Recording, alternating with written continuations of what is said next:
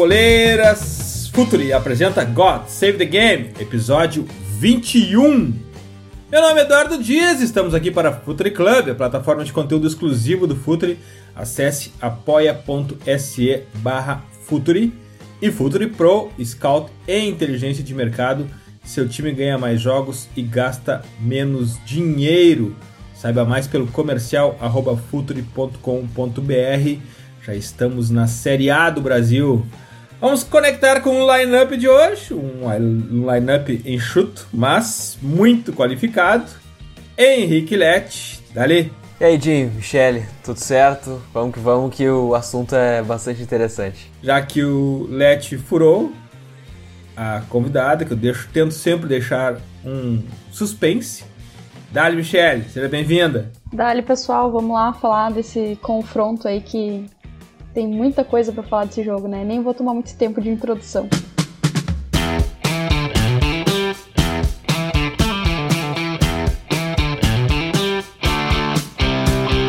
E tem muita coisa para falar desse confronto, porque não é um confronto que começou agora, é um confronto de uma década. Pep versus Mo, um confronto que tem história. Estamos em 2020 e esses dois doutrinadores do futebol dessa década se enfrentaram na Premier League. Let, e as tuas impressões sobre Pep versus Mo? É sempre um duelo muito interessante, né? A gente já tinha visto na Premier League passada, mais ou menos, como o Mourinho tinha desvendado uma forma de jogar contra o City e ela foi posta à prova novamente, né? De novo, o Mourinho ele, ele entra com um modelo de jogo que deixa o Guardiola tentar fazer com que seu time jogue bola, é que tenha mais a bola, tenha o campo, né, joga no seu campo de ataque e tente neutralizar o time não na raiz, mas sim quando eles estão indo chegar no produto final. É, então acho que o dado mais marcante desse jogo é que o Tottenham sofreu 20 chutes, mas foram 11 chutes travados.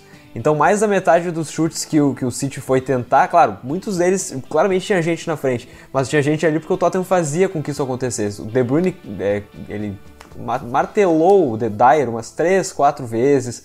A gente viu o Jesus tendo dificuldade para finalizar também. Então, isso explica um pouquinho de como foi o modelo, como foi a proposta de jogo do Tottenham para esse jogo. Deixar o Guardiola, é, o City do Guardiola ter a bola e, e, e não, não, pensar, ah, vamos pressionar os zagueiros. Não, pressionar sim o momento da finalização. É, manter um, um bloco médio e muitas vezes baixo, principalmente quando o City conseguia ganhar o campo, e aí sim fechar lá no final. E aí, acompanhando a partida, a gente via algumas variações dentro desse sentido, e aí até um detalhe interessante para a gente comentar depois, o fato de que o auxiliar técnico sempre está do lado do Mourinho, o José Sacramento, ele ficou em cima o Mourinho disse pra ele, não, nesse jogo tu não vai ficar do meu lado, tu vai lá para cima para ficar olhando o City lá de cima e dizendo exatamente o que a gente tem que fazer. Então, muitos momentos a gente viu o Tottenham fazendo encaixes, que claramente eram encaixes é, que tinham alguma visão além, não era só o Mourinho que estava vendo de baixo. Por exemplo, o City saindo com três jogadores de trás, o Tottenham no início começou com os atacantes pressionando eles, com o que, na verdade o Dom Belé a gente chama de atacante, mas ele estava marcando um 4-4-2 estando lá à frente. E, e, aí o Tottenham viu que, bom, talvez não tinha tanta necessidade assim de pressionar os zagueiros, já que eles não estavam oferecendo tanto perigo com bolas longas, então ele começou a baixar esses jogadores de meio campo, permitiu que com que os laterais marcassem os extremos do City, e aí os volantes entravam na linha de defesa do Tottenham e formavam um paredão ali na frente, deixando os jogadores da zaga terem a bola livremente. Então foram ajustes que o Tottenham foi fazendo ao longo do tempo do jogo que acabaram propiciando um certo controle sem a bola e que, para muita gente é, que não vê o jogo, que só olha os dados e só olha. Bom, foi mais um massacre do City. Não exatamente. O Tottenham se sentiu confortável em grande parte do jogo, mesmo não tendo a bola, e acho que esse é, um, é mais ou menos o que a gente espera de Mourinho e de Guardiola, né? Um tentando é, tirar os poderes do outro, limitar os poderes do outro, e foi exatamente isso que aconteceu no jogo do final de semana. E eu acho que o principal, né, esse duelo, assim, ele já reservava isso, a gente já tinha visto isso anteriormente, né, mas ele tem essa coisa de um tentar se desvencilhar do outro, um tentar levar vantagem sobre o outro, mas de uma forma muito esportiva e dentro do campo e sem sem qualquer. A gente teve brigas anteriores, mas tudo depois do jogo. E o principal que eu ia pontuar sobre isso, mantendo uma identidade, né? Assim, do estilo de cada um, né? Eu acho que isso é muito legal, assim, tu vê estilos diferentes e até é um deixa meio que um recado assim pra gente que tenta analisar o jogo, né? Uh, que é essa questão de você não olhar só para os números, como como o Leti falava ali, que é a questão de tu pegar e realmente ver o jogo e, e tentar absorver tudo que ele entrega, né?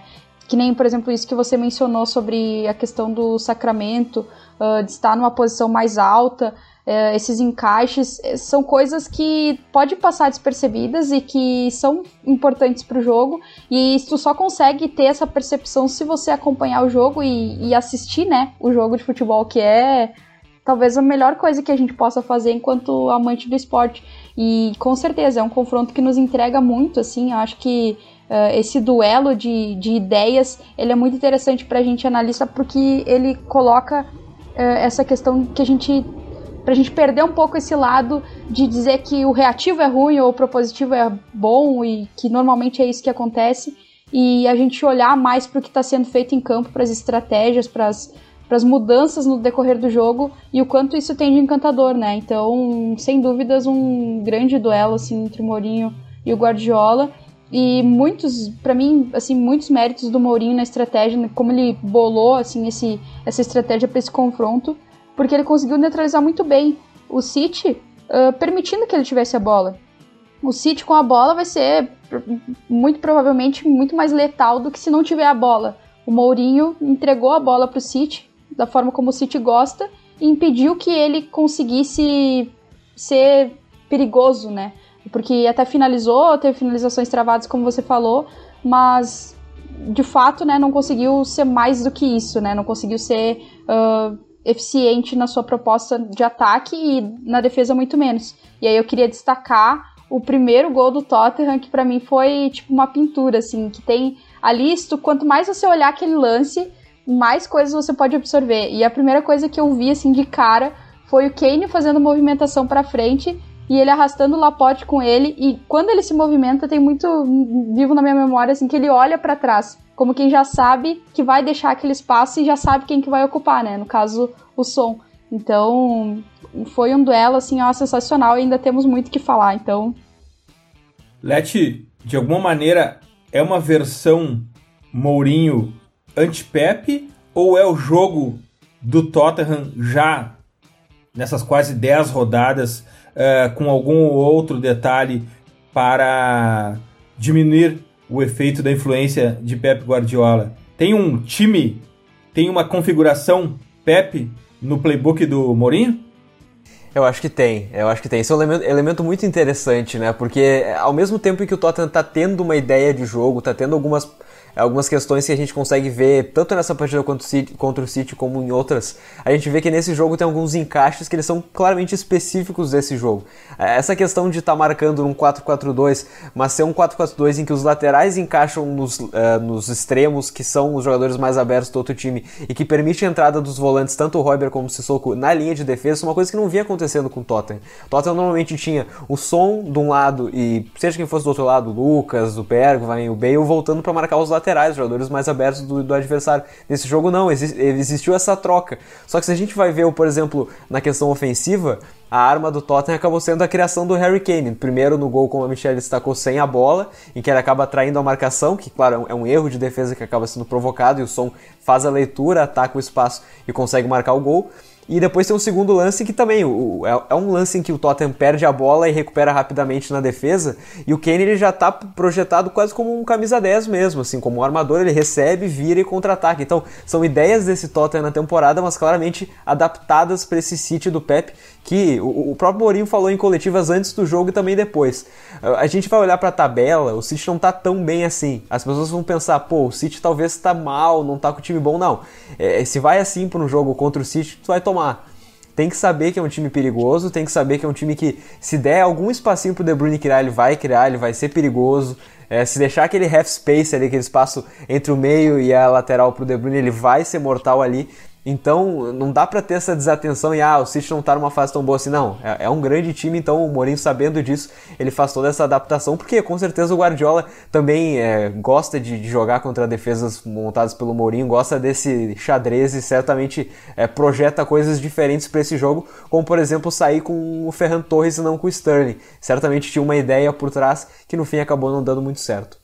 É, inclusive, dentro dessa mesma questão da ideia, Uh, o retorno de um 4-3-3, eu acho, no, no City, assim, de que o time estava tentando, o Guardiola pelo menos tentou em alguns jogos desse início de Premier League, colocar o Rodri, geralmente o Gundogan do lado dele, e para esse confronto ele optou por um 4-3-3, né, mais característico, mais que ele vinha utilizando em jogos de temporadas anteriores. E, e essa questão que você destacava dessas movimentações, eu acho que é, ficou muito claro aí algo que, por exemplo, o Tottenham ele fez em outros confrontos e não fez, por exemplo, contra o City, que era de ter todo momento o Kane e o Ndombele trocando, por exemplo, as posições, assim, e, e, e oscilando quem é que ficava na entrelinha adversária para gerar meio que uma confusão. Como o time estava muito mais reativo, né, porque em outros jogos o Tottenham Uh, até chegou a propor em alguns momentos e usou muito isso. Essa foi uma movimentação que não precisou ser pensada, digamos assim, para esse jogo.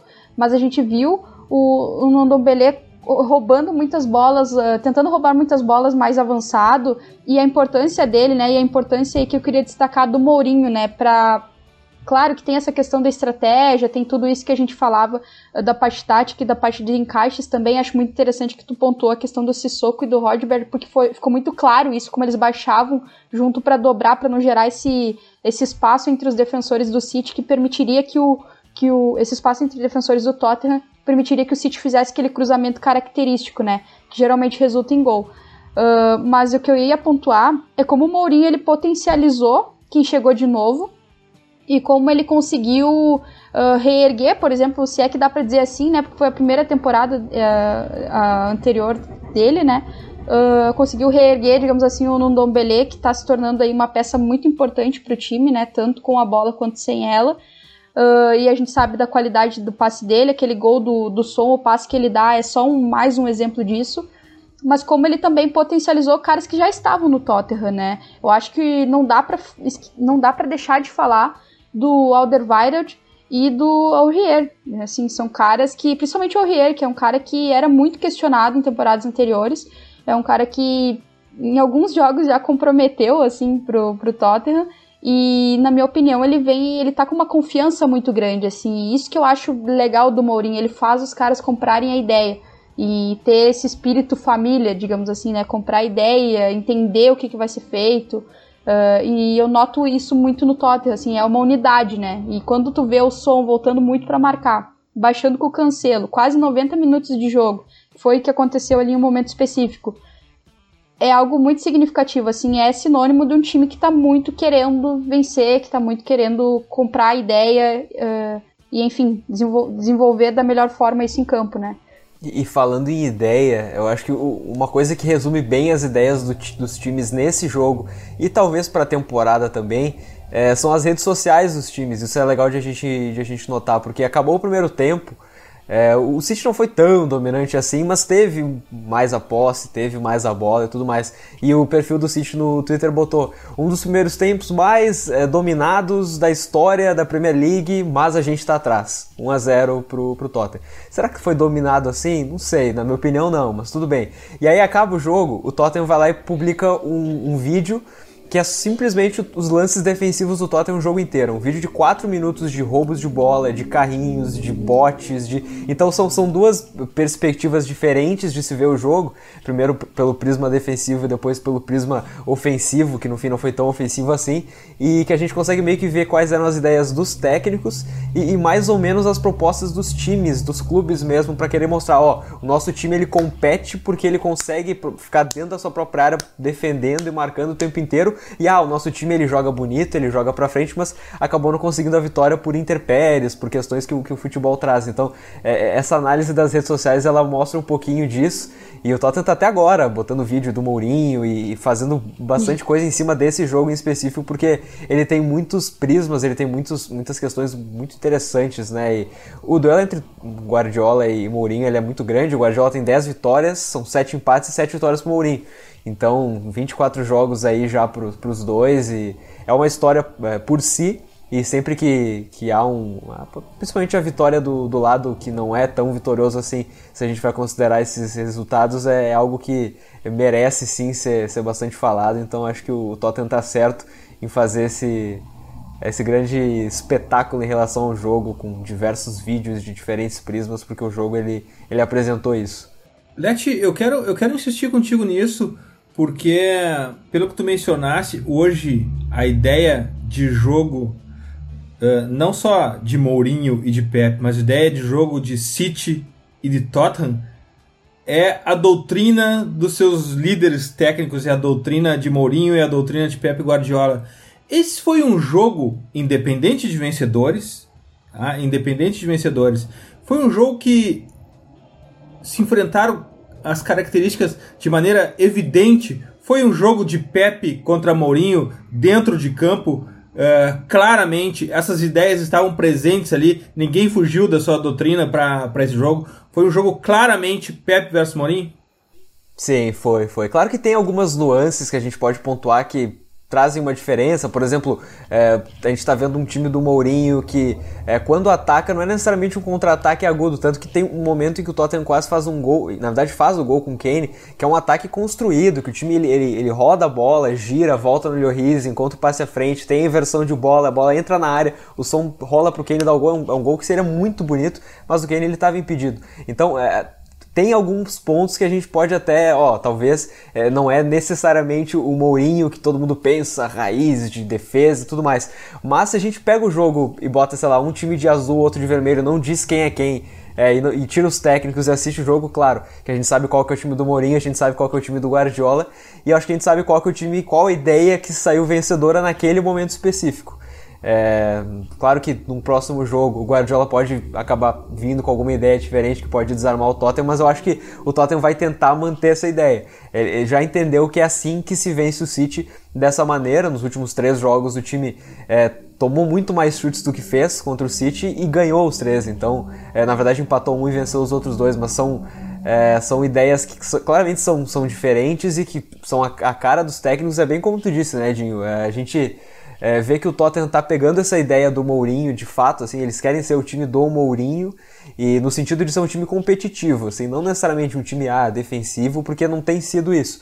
É, e o Guardiola, por outro lado, ele está tentando dar uma repaginada no City. Até engraçado a gente estar tá dizendo e tá vendo isso, né? Muitas notícias dizendo que o City está buscando contratações para reformular o time. Eles estão reformulando desde que o Guardiola chegou, né? Toda a janela são 100 milhões em contratações, então é, não é necessariamente um, é, uma, uma, fase boa do Guardiola, mas a gente sabe que a ideia dele ela tá ali no time e ele, ele sempre está tentando dar uma, uma reciclada, uma modificada, mas nesse momento parece que deu uma estagnada. Então até fica o, é interessante a gente ficar de olho no, no Guardiola para ver, porque ele renovou o contrato.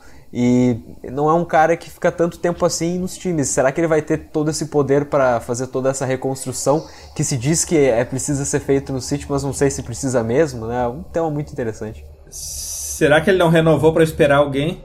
Pois é, né? O Gabriel não vai ficar muito feliz com essa, mas eu acho que é mesmo, né? Gabriel Correia aí, amigão do Del Rondo. vamos, vamos roubar a estrela do El Rondo para o God Save the Game. Mas o que eu ia comentar. O Gabriel que não venha pra cá. O Gabriel que não venha junto, viu? Mas o que eu ia comentar sobre o, sobre o City, que o Leti falava, dessa reformulação, eu acho que sim tem essa questão do, das contratações, mas me parece muito que essa, essa temporada ela tá sendo bem diferente, assim, pro, pro Guardiola, porque na, na anterior, ah, teve algumas mudanças, ok, mas muito em função de lesão e de precisar alterar essa temporada parece que o desconforto ele já ele já tava ali, já tava meio que no ar, assim, já tava uh, lá no City em si.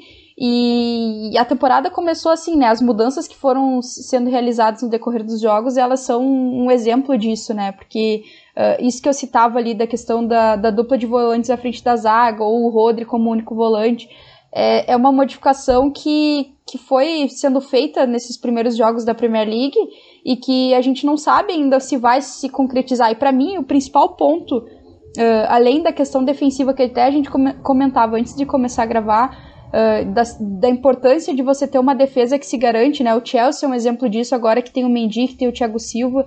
Uh, a gente vai falar sobre o Chelsea em outro momento, mas a importância que é você ter uma solidez defensiva e a quantidade de problemas que o City tem na sua defesa e que o Mourinho sabiamente explorou com o Kane atraindo para as passagens do som, que é uma coisa que o Tottenham já tem, né, de atrair com o Kane e ter as movimentações em diagonais, uh, mas como, esse, como o City tem problemas, né, defensivos, e eu acho que passa por ajustes defensivos, passa por aí um encaixe melhor dessa defesa, o Rubem Dias uh, chegou para essa temporada, né, o Laporte passou a temporada passada quase inteira lesionado, agora que está jogando mais, então, é uma nova dupla, uma dupla que tem que se, se estabelecer ainda, que tem que se conversar bem.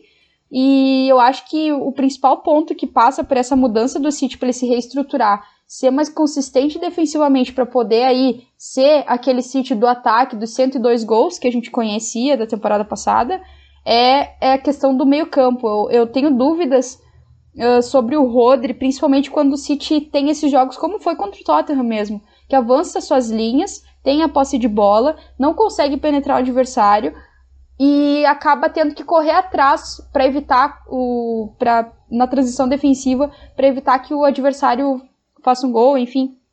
E eu tenho preocupações nesse sentido com o Rodri. Um exemplo disso é o gol do Lo Celso, em que o Rodri ele tá correndo junto com o junto com o, com o Kane e o, o De Bruyne tá correndo junto com o Lo Celso. E o De Bruyne chega quase perto de impedir a finalização. E o Rodri não consegue chegar no Harry Kane. E aí, se tu colocar em paralelo né, a velocidade dos atletas e que eles partiram do mesmo ponto, uh, é algo que eu já vinha notando e que me preocupou muito nesse lance aí, que eu acredito que seja talvez um dos principais problemas aí desse City, além daquela questão do quanto o Rodri consegue ser esse substituto do Fernandinho, né? Que se espera. Michele, eu quero falar contigo exatamente sobre Harry Kane. O estereótipo, fisicamente, o, o estereótipo do atacante inglês, né? Desengonçado, altão, grande, com a, a cara dele é mais britânica impossível. Um cara que tem nove assistências na Premier League. Nenhum jogador das principais ligas da Europa tem mais que cinco assistências, ele tem nove assistências. Talvez seja o atacante que jogue mais longe do gol Tá ok, se não em média, em alguns momentos do jogo, a gente vê ele muito longe do, do, do gol, construindo o jogo. É, é um 9 construtor, né? Impressionante a influência dele dentro do, do, do, do, modelo de jogo do Mourinho. Me fala sobre as tuas impressões sobre Air Kane. Ah, o Kane é sensacional, né? Eu acho que até é bom tu me chamar, porque acho que o Let ele ficaria um pouco emocionado de falar do Kane. Eu imagino que o torcedor do Tottenham ele se sinta assim, porque ele é um cara que eu quis uma análise, eu quis, eu quis uma análise mais racional. É imparcial, né? Uma coisa mais menos emocional assim. É, vai conseguir. Mas é, o Kane ele é, ele é sensacional, né? Quando eu falo assim dessa questão do Let para ele ser torcedor, é o que eu imagino que o torcedor do Tottenham sente, porque é tu ter uma estrela no time. E além disso, uma estrela que entrega muito, né? Entrega muito em gols, em assistências, como tu falou. Ele é um cara que joga fora da área. Uh, eu gosto muito de falar sobre isso, principalmente do Firmino. Mas é um cara que vai muito além da camisa 9, né? Que ele vai muito além da camisa 9 que ele usa. Uh, então, é um cara que agrega muito, né? Ele tem essa qualidade de atrair, de saber usar o corpo dele, de ser esse cara mais alto, mas ele também não é hiper lento, é, não, não é isso. Ele é um cara que ele tem todo o estereótipo, mas ele entrega algo completamente diferente do estereótipo. Tanto é que a gente volta para aquela questão: se você olha para ele, se você olha para o número que ele usa na camisa e fica nisso, você não vai entender o jogo do Harry Kane você vai entender o jogo do Harry Kane se você assistir os jogos. E porque o que ele entrega pro Tottenham é algo absurdo, assim. Sabe? Então. E aí você tem o som, né? Que para mim é um dos principais jogadores aí da, das, das cinco grandes ligas. E, e, assim, independente do que o Tottenham vai fazer essa temporada, ele é, ele é um jogador de alto poder de desequilíbrio e o que ele entrega de marcação também é sensacional. E é uma dupla que se combina muito bem, né? E então o que o Kane consegue entregar de jogo fora da área, poucos atacantes no mundo conseguem, pouquíssimos. E é um grande diferencial que o Tottenham tem a seu favor e que o Mourinho conseguiu potencializar, né? que ele tenha uma temporada sem lesões, assim, para que a gente possa desfrutar o máximo possível do futebol dele. Leti, vou te dar essa chance então. Harry Kane. E é uma decisão muito difícil para um técnico tomar essa de permitir com que o seu camisa 9, é, que usa 10, o Kane, ele tem essa. Pô, tudo bem, ele é um dos melhores finalizadores do mundo, ele tem uma capacidade incrível dentro da área mas ele é muito bom saindo também. Vamos tirar ele, vamos deixar com que as, as grandes chances sejam criadas para outros jogadores? Ou será que gente, é melhor a gente ter ele lá na frente, porque se a gente tiver três chances, ele vai guardar duas? Então existe essa, essa escolha que o Mourinho ele teve e foi muito sábia, né? A gente já está vendo o resultado de deixar o Kane ser livre para criar, para armar, porque isso eh, foi bom para o time é, coletivamente, porque a gente tem um, um, grande jogador criando, ao mesmo tempo que ele pode estar pisando na área para finalizar também, mas ele está sendo um, um, criador fantástico. São, ah, como o Jim disse, nove assistências é, em nove jogos de, de Premier League é um, algo muito grande para um jogador que até pouco muitas pessoas achavam que era um centroavante que botava só a bola para dentro, que ficava lá jogando ela de qualquer maneira. Mas não é assim. Então tem essa decisão do Mourinho, e aí eu lembro já da série, né, da Amazon, é, do All or Nothing do Tottenham, porque o Mourinho, ele tem uma reunião com o Kane, o Kane é um cara super aberto para conversar e, e, ele já tem comprado a ideia do Mourinho desde o primeiro dia, a gente nota isso até hoje, né, nas entrevistas em que ele comenta sobre o prazer que ele tem em defender, em dar carrinho, em ajudar a defesa, por exemplo. E o, o Mourinho disse pro Kane, olha, eu quero que tu seja uma super estrela, tu tem potencial para ser uma super estrela. O Kane era um dos melhores atacantes do mundo na época, tudo bem, mas ele não era necessariamente uma super estrela. Aí quando o Mourinho fala isso, ele não fala só dentro de campo, ele quer que o Kane seja um astro como o Mourinho é também fora de campo. É, mas a gente vê que dentro de campo isso tem um reflexo muito claro. E, e tirar o Kane desse, dessa de ser um atacante que faz mais gols para ser de fato o cara que cria, não é uma ideia exclusiva do Mourinho, ele já vinha fazendo isso com o Pochettino, ele tinha essa bola longa que a gente via ele fazendo muitas vezes com o Pochettino também, mas o, Mourinho está potencializando isso de uma maneira que está ficando claro para todo mundo, principalmente por conta das estatísticas, né? aparecendo o número de assistências que ele está dando, e aí, claro, tem todo o entorno dele que está sendo muito clínico para finalizar, principalmente o som, né? O jogo contra o Southampton é uma piada, quatro assistências para quatro gols do som. Então, é, existe essa simbiose, existe essa conexão entre os dois, e aí ela acaba potencializando o Kane para ele ser não só um dos melhores atacantes do mundo, como também jogadores, né? Eu acho que a gente pode falar assim, com, com toda certeza. Sem dúvidas. Inclusive, eu tava falando da questão de olhar pro número da camisa, né? Porque eu lembrei da camisa dele na Inglaterra, que é a 9, mas no Tottenham é a 10. Verdade. Obrigado por, por me corrigir aí. E para encerrar a questão do, do Kane, eu concordo com o que o Leti falou. Inclusive, é, é isso, assim, eu acho que o que ele gera de jogo sem a bola, assim, é um negócio absurdo pro Tottenham. Nem sempre é convertido. Então, tem que pensar que o número, os números são absurdos e ainda tem as chances que não são convertidas, né? Que, que o time acaba perdendo, enfim, acontece. Mas o que ele gera de jogo, assim, com essas movimentações que ele faz, e com, com isso muito de atrair, assim, que futebol é muito isso, né? Tu atrair para tu desenvolver uma outra movimentação do outro lado, enfim, para um de, um de uma outra, fazendo uma inversão Uh, o que o Kane entrega nesse sentido para o Tottenham é algo absurdo. E aí, quando você tem som para explorar espaços, tu tem Bergwijn, você tem o Lucas Moura se precisar vindo do banco, uh, a tendência é que o time explore isso da melhor forma possível. Eu quero, eu quero falar um pouco com vocês antes da gente terminar sobre o começo de temporada de Pep Guardiola. A gente está indo para a décima rodada. Uh, na minha opinião, 10 rodadas de um começo de uma liga é a, é a primeira fotografia confiável que se tem sobre a performance dos times. Já se começa a entender que time que vai disputar qual campeonato. Uh, e Pep Guardiola não está sendo Pep Guardiola dentro da, história dele. O que vocês acham uh, desse começo? O que está faltando para Pep Guardiola? É transição, ele está passando por um momento, o City está passando por um momento de transição. O Let já falou que ele está numa eterna construção, está sempre construindo uh, um novo modelo dentro do City. O que está acontecendo com o Pep Guardiola, com o City? Não é falta de dinheiro. É incrível, né? Como a gente. É, aqui no Futuro a gente trata muito de, de, de mercado e de estratégia de mercado e como a gente sempre critica o mercado do Pep Guardiola, né? Michele, e o começo de Pep Guardiola? Então, eu ouvindo você falar e lembrando assim, eu, eu, me vem muito na cabeça um negócio que eu comentava com o Vini até anteriormente, que é a questão, por exemplo, do Liverpool. a forma como o Liverpool uh, perdeu peças importantes e continua sendo dominante na liga, uh, seja de forma propositiva, seja de forma reativa. O trabalho do Klopp é muito consistente e versátil nesse sentido, independente das peças. E o início do City, ele é completamente o oposto, na minha opinião. Porque ele, ele teve aí lesões, enfim, teve o time titular em alguns momentos disponível, mas o time não tem tem a identidade dele, óbvio que está ali, mas não é o City dominante que a gente se acostumou a ver.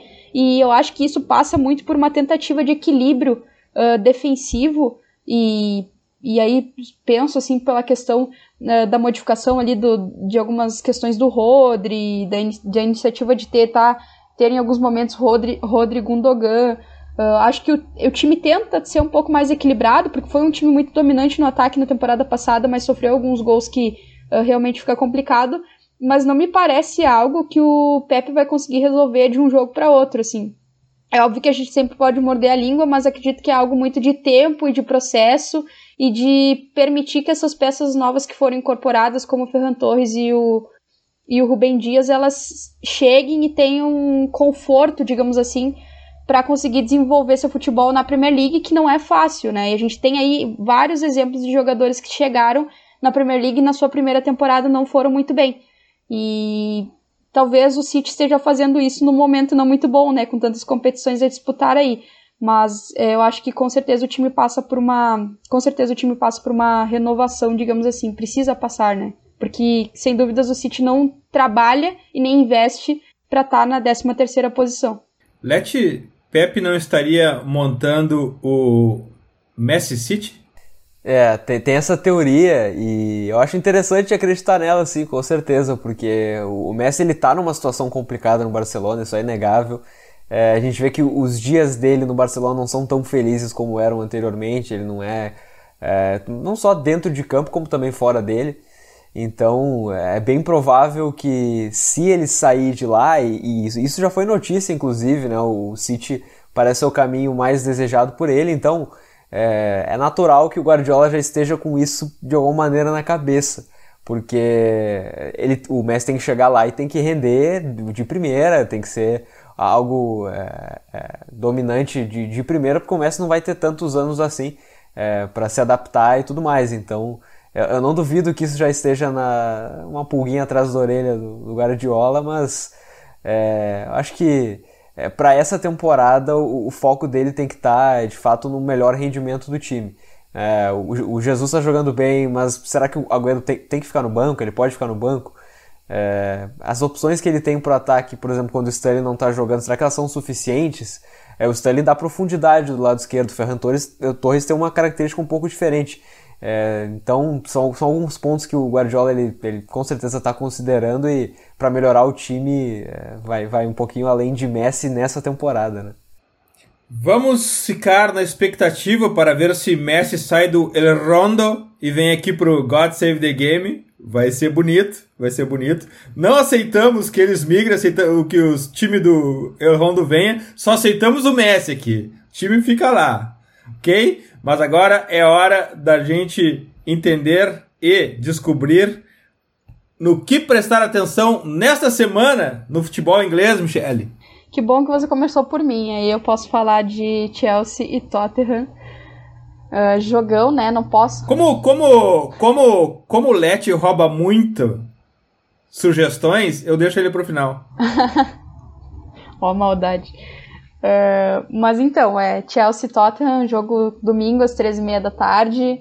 Uh, um reencontro aí, né, do, Mour do Mourinho mais uma vez com o Lampard, né, já foram campeões juntos pelo Chelsea. E sem dúvidas um jogo aí para prestar atenção, muito em função da fase que vem os dois times, né? Uh, se a gente fala aí do momento do Alderweireld, do questão do Tottenham, do como tá bem o time do Tottenham, do Son, do Kane, tá aí um duelo difícil para a defesa recém-estruturada, mas que vem de bons jogos do Chelsea com o Mendy, com o Thiago Silva.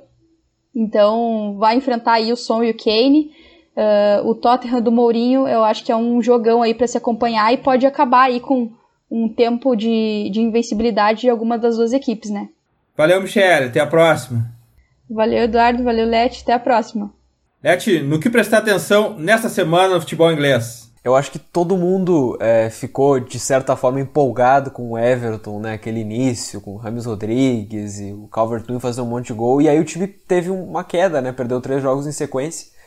E aí recuperou agora vencendo o Fulham, né, 3 a 2 não foi uma vitória tão convincente assim, e agora vai ter um jogo nesse final de semana no sábado contra o Leeds. É todo jogo do Leeds é, é legal de assistir, é sempre interessante de ver, e ainda mais esse contra um Everton que está buscando uma recuperação, é, que tem aí vindo de uma boa performance do artilheiro da, da Premier League, do Calvert-Lewin, vindo com uma outra boa atuação também do Ramos Rodrigues, mas precisando mostrar um pouquinho mais, porque a gente teve um, um gostinho no início que não está sendo repetido nesse momento. Então acho que é um jogo interessante pelos dois lados. Um, um Leeds que é, fez um grande jogo contra o Arsenal e não venceu, e um Everton que não fez um grande jogo contra o Fulham, mas acabou vencendo. Acho que é um duelo interessante para a gente ficar de olho, Ancelotti contra o Bielsa. Valeu, Lete, até a próxima. Feito, um abração para todos. Futeboleiras, futeboleiros, nós somos o Futre e temos um convite para você. Pense o jogo. Até a próxima!